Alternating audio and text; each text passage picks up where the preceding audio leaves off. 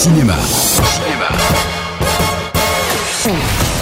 Incontournable cette semaine, c'est la sortie de Toy Story 4. Et dans ce nouveau volet, Pixar introduit un nouveau personnage qui répond au doux nom de Fourchette. Woody, pourquoi je dois être un jouet? Tu es un jouet. Tu appartiens à Bonnie. Et eux, ce sont tes amis. Fourchette est bien un jouet fabriqué par la petite Bonnie dont le corps est un vieux couvert en plastique, les pieds un bâton de glace coupé en deux, les bras un fil de fer tordu et la bouche un vieux chewing-gum. Autrement dit, un jouet qui ne suit pas les standards à qui l'acteur césarisé et sociétaire de la comédie française Pierre Ninet prête sa voix avec un plaisir non dissimulé. Pour Pixar, le plaisir est aussi évident avec la création de cet anti-héros à contre-emploi des Buzz ou encore Woody ultra manufacturé des trois volets précédents vendus aux quatre coins du monde. Maintenant que les présentations sont faites, rentrons dans l'intrigue. Qui veut partir en camping-car? Tu veux un coup de main? Non, ça va, je gère. Je sais que ça peut vous paraître curieux, mais nous tous là, on doit faire bien attention qu'il ne lui arrive rien. Euh, là, il lui arrive quelque chose. Et heureusement, tout le monde est là pour partir à la recherche de Fourchette. On retrouve même un personnage délicieux qui était absent du troisième volet et qu'on croyait oublié. On connaît le jouet qu'il faut pour ça. Duke Kaboom, roi de Cascada Canadi. Et oh yeah Il adore prendre la pause. Du coup, on a besoin. T'as une petite dernière.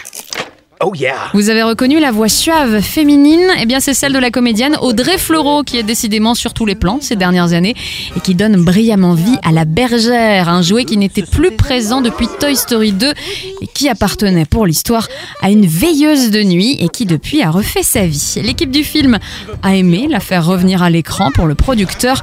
La bergère est même, je cite, le personnage le plus important du film. Fin de citation. Ça, c'est pour la touche féminine.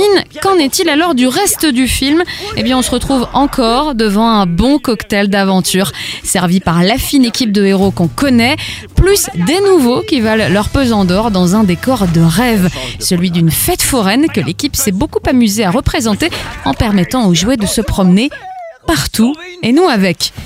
Visuellement, on n'est pas déçu. Le réalisateur explique même qu'il a dû, je cite, freiner le réalisme pour garder notre imaginaire et un certain côté spectacle qui fait l'identité propre de Toy Story. On ajoute à cela bien sûr beaucoup d'humour, des invités prestigieux côté doublage qui s'appellent Angèle, Jamel Debbouze ou encore Franck Gastambide. Et si après tout cela, vous vous demandez encore pourquoi vous iriez le voir, je vous rappelle que Toy Story, c'est le premier long métrage au monde réalisé entièrement en images de synthèse, avec de multiples Oscars et autres récompenses récoltées à la sortie de chaque volet.